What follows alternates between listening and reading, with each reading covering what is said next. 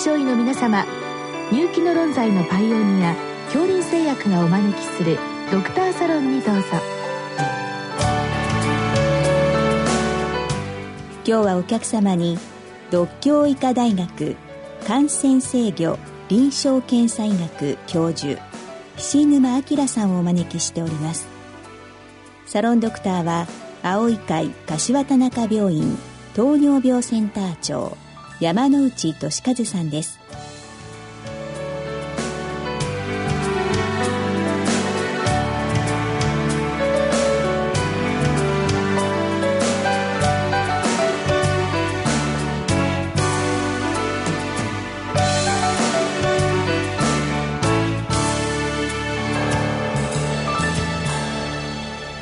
篠沼先生よろしくお願いいたします。よろしくお願いいたします、今日は京都府京田辺市の先生からのご質問で潜在性甲状腺機能低下症のホルモン補充療法についてということでございます。まあ症例はあのものまあ、なかなか、えー、TSH が正常化しないといったような内容なものなんでありますけれども、まず先生、この潜在性の甲状腺機能低下症、これ、比較的多い、まあ、疾病といいますか、病態と考えてよろしいわけでしょうね。はい。えー、っとですね、統計的に見ると、まあ、あの、文献にもよりますけれども、3%から多くて十何パーセントということがあります。で、えっと、日本でいうと大体4、5%ぐらいはあの一般人口の中にあるというふうに言われてるんでそんなに稀というわけではないと思います。えーと、診断としてはあの FT4、FT3 が基準値範囲内で、はい、TSH があの基準値よりも上がってるっていうのがあの診断の、えー、中身で、えーと、症状があってもなくてもよろしいということで、うん、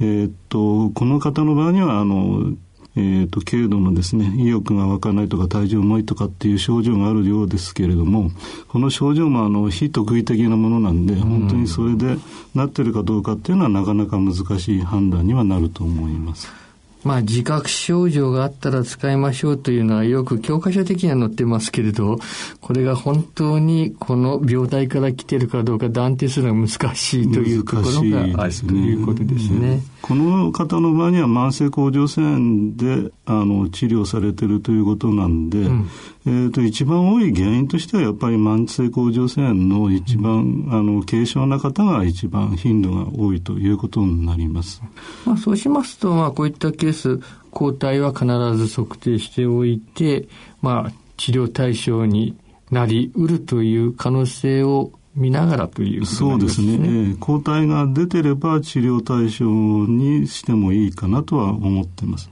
あとあの TSH の測定なんですけれども、はい、えーと、あの日本医師会のあの毎年行われてるえーと、サーベイなんですけれどもそれによるとあのキットによって値がちょっと違ってくるっていうデータが出てまして、え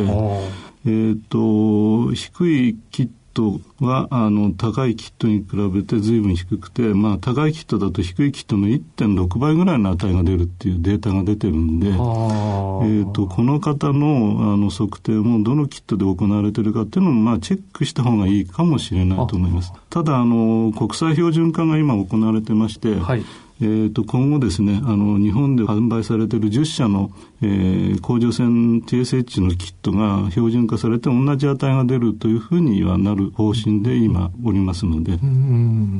さて先生、この病態ですけれども、まあ、やはりあの高齢者に多い印象はあるんですけれども、このあたりいかがなんでしょうか？はい。高齢者になると TSH というのは生理的に上がってくるというデータがありまして、はい。えーと、高齢者に関してはあの TSH がちょっと高い状態でも様子を見た方がいい。逆にあの高齢者は TSH がちょっと高い方が、はい、えーと、生命保護がいいというデータもありまして高齢者の場合にはあの他に原因がなければ積極的に治療しないで様子を見てる方がいいというようなあの所見もあります。あともう一つあのこの方肥満が結構あってあの BMI が34.7ということなんですけれどもあの体重によっても TSH がちょっと違うというデータがありまして、えーと、そこら辺も含めてですねあのちょっと TSH が少し高いっていうのもそういうのが原因であるかもしれないんで、うん、そこら辺を考慮された方がいいかもしれないと思います。まあ、この方はもうすでに治療中なんですけれども、まあ、未治療の場合もそういったあたりは念頭に置いて、まあ、原則的にはまずちょっと観察するというか、経過観察をするというところから入っていくと。そうですね。ただし、やはりどのあたりから、まあ、高齢者に関してですけど、治療していってもいいかなというのはいかがなんでしょうか？えーと、一応ですねアメリカとかヨーロッパガイドラインが出てましてまあ一応10ですね、はい、低設置10であの区切っていることがあります。えーと、それで10以上の場合にはやっぱりある種の症状とかがあったらば、まあ、治療されたらいかがかなというようなガイドラインがありますけれども、うん、まあ、そこら辺はあの、えーと、日本でも、えーと、今後ですねあの日本甲状腺学会で潜在性甲状腺機能低下症のガイドライン今作成中ということなんで、うん、そのうちにまた出るとは思います。まあ、現時点ですと先生のお考えですと、まあ、10あたりを突破したからすぐに使うというもんでもなくまあ、20、30になるとさすがに使った方がいい。そうですね。20、30になればもう使うべきとは思いますけれども、うん、まあ、お年寄りで10いかないかいくぐらいかだったらば様子見ててもいいんじゃないかなというふうには思います。もう一つ先生、この辺りで話題になりますが、妊娠がありますですね。はい、このケースいかがなんでしょう？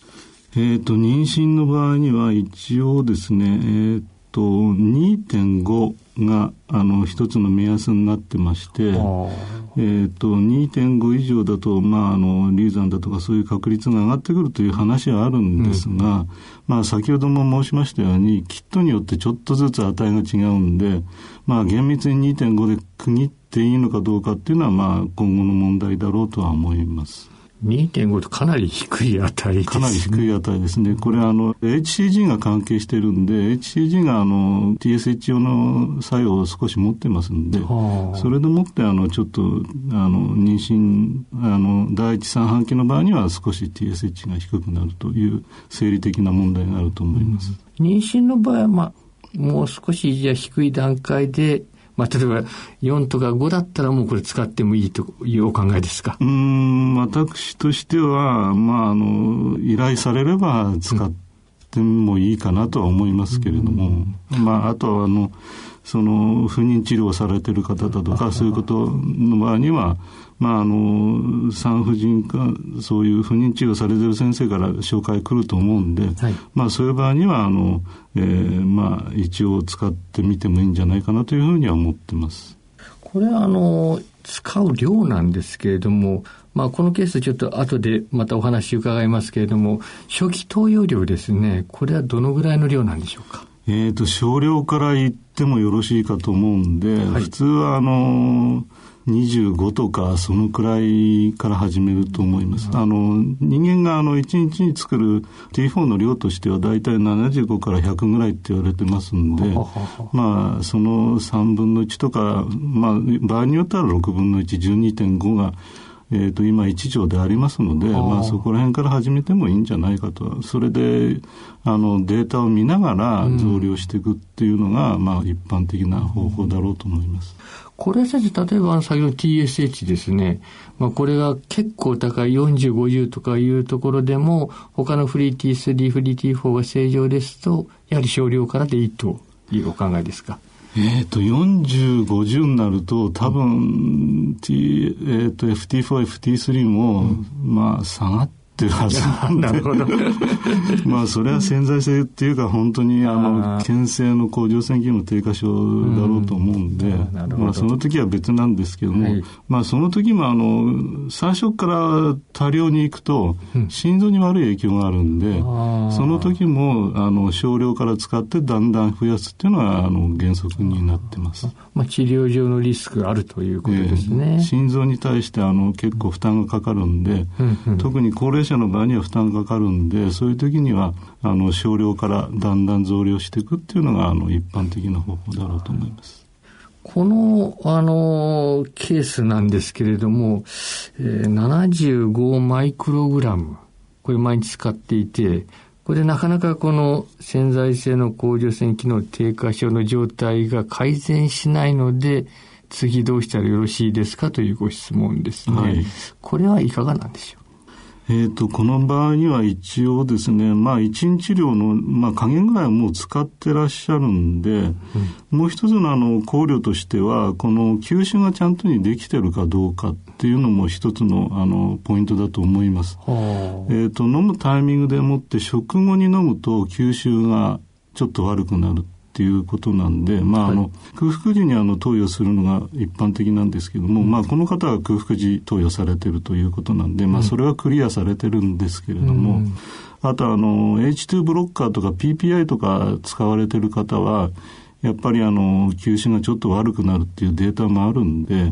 まあ、そこら辺の薬の関係とかですね、はい、そういうのも一応見られた方がいいんじゃないかというふうに考えてます。基本的にはまあこの状態でも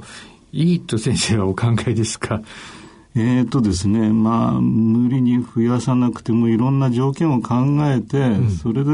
行動されてもいいんじゃないかと思います。あの、先ほど言いましたように、TSH のあのキット差もありますし、それから肥満でもって TSH がちょっと上がるっていうこともありますし、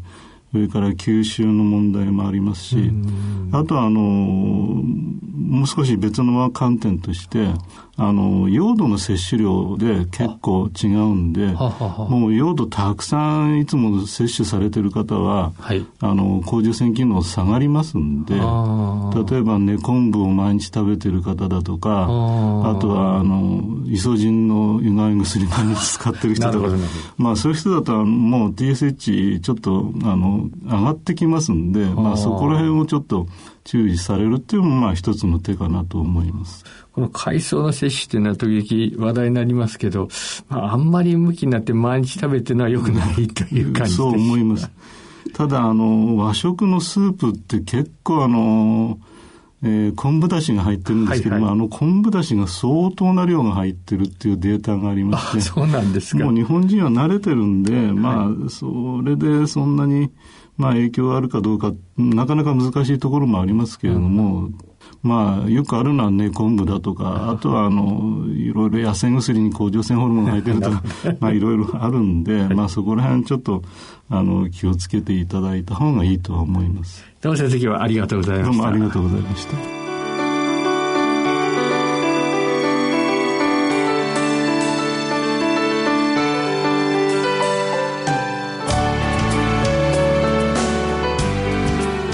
今日のお客様は独協医科大学感染制御臨床検査医学教授